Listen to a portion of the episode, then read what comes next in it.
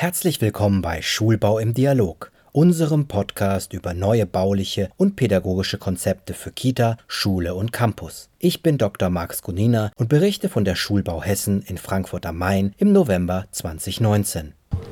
Ich spreche mit Brigitte Holz, Präsidentin der Architekten- und Stadtplanerkammer Hessen. Wie sieht die Zukunft des Bildungsbaus aus? Die Zukunft des Bildungsbaus ist mehr als spannend, weil der Bildungsbau im Augenblick in allen Facetten, pädagogisch, architektonisch, stadtplanerisch, in ungeheurer Bewegung ist. Wir haben uns schon lange von der klassischen Flurschule verabschiedet.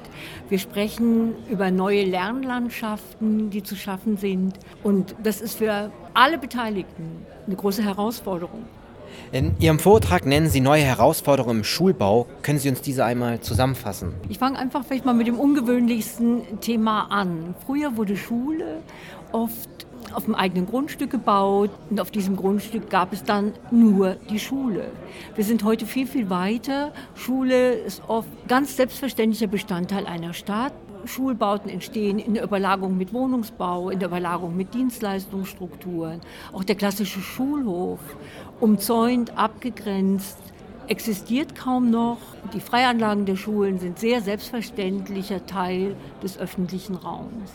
Brauchen wir eine neue Kultur des Schulplanens und wie könnte diese aussehen? Ich glaube, baukulturell haben wir uns schon lange, und damit meine ich die Pädagogen, und die Architekten schon lange mit Veränderungen, die auch gesellschaftlich bedingt sind und die ihren Niederschlag im Schulbau finden, auseinandergesetzt. Das heißt, wir sehen wirklich in allen Facetten Schule eigentlich als Orte viel weniger des Lehrens als des Lernens und Experimentierens. Auch Pädagogen und Schüler haben ganz neue Beziehungen zueinander gefunden oder definiert und das macht sich auch räumlich einfach bemerkbar.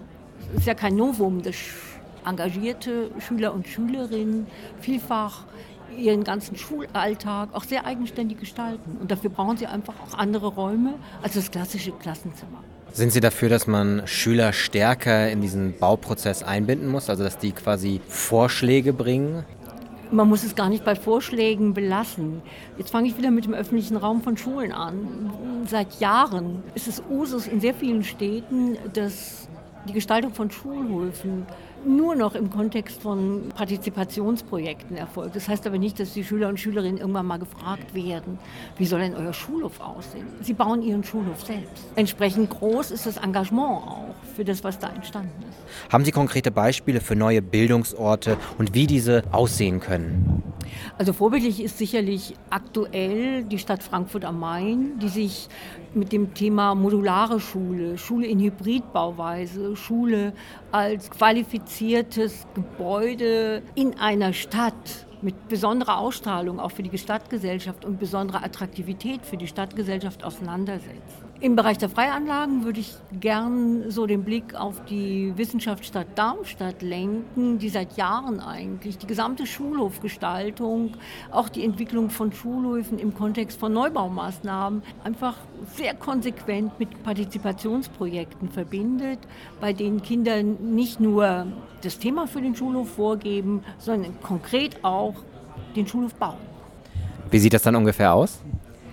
Man versucht in der Regel ein Motto zu finden für einen Schulhof. Wenn es die Erich-Kästner-Schule ist, könnte man zum Beispiel, ja, ich sag mal, Bücher und Gedichte von Erich Kästner lesen und versuchen, die natürlich nachher baulich, räumlich umzusetzen. Ich weiß nicht, das fliegende Klassenzimmer zum Beispiel könnte ein ganz tolles Haus auf diesem Schulhof werden oder sein kann dieses Konzept, also dass der Schulhof von Schülern entwickelt wird, und ich nehme jetzt auch mal die Lehrer mit rein, kann das auch für Schulräume entscheidend sein und interessant? Es wäre sicherlich interessant. Schulen, das kann ich mir auch sehr gut vorstellen, dass Schüler und Schülerinnen noch Gestaltungsspielräume haben sollten, die sie auch gegebenenfalls gemeinsam mit Architekten und Architektinnen dann nutzen, um letztendlich das Finish auch zu machen. Es ist natürlich eine anspruchsvolle Aufgabe, da ist Brandschutz, Fluchtwege etc.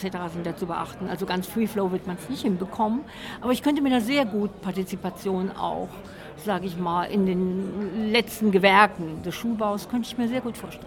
Wie ist Ihr Eindruck von der Schulbaumesse? Wir sind ja, sage ich mal, Mitinitiatoren dieser Schulbaumesse, die jetzt in Frankfurt zum zweiten Mal stattfindet. Ja ist ein ganz kleines Jubiläum. Und ich glaube, die Schulbaumesse fällt hier wirklich auf sehr, sehr fruchtbaren Boden. Ich habe heute sehr viele Mitarbeiter von Verwaltungen eigentlich aus ganz Hessen getroffen, die sagen, auf so kurzem Weg sich über Innovationen im Schulbau, auch was die gesamte Materialität angeht, austauschen zu können und innovative Entwicklungen auch kommunizieren zu können, das hat eigentlich gefehlt. Und jetzt ist die Messe da. Ja, vielen Dank für das kurze Interview. Dann wünsche ich Ihnen weiterhin ganz viel Spaß. Danke. Schulbau im Dialog ist ein Podcast des Kubus Medienverlags. Weitere Informationen zum Interview finden Sie im Schulbaumagazin und auf www.schulbau-messe.de.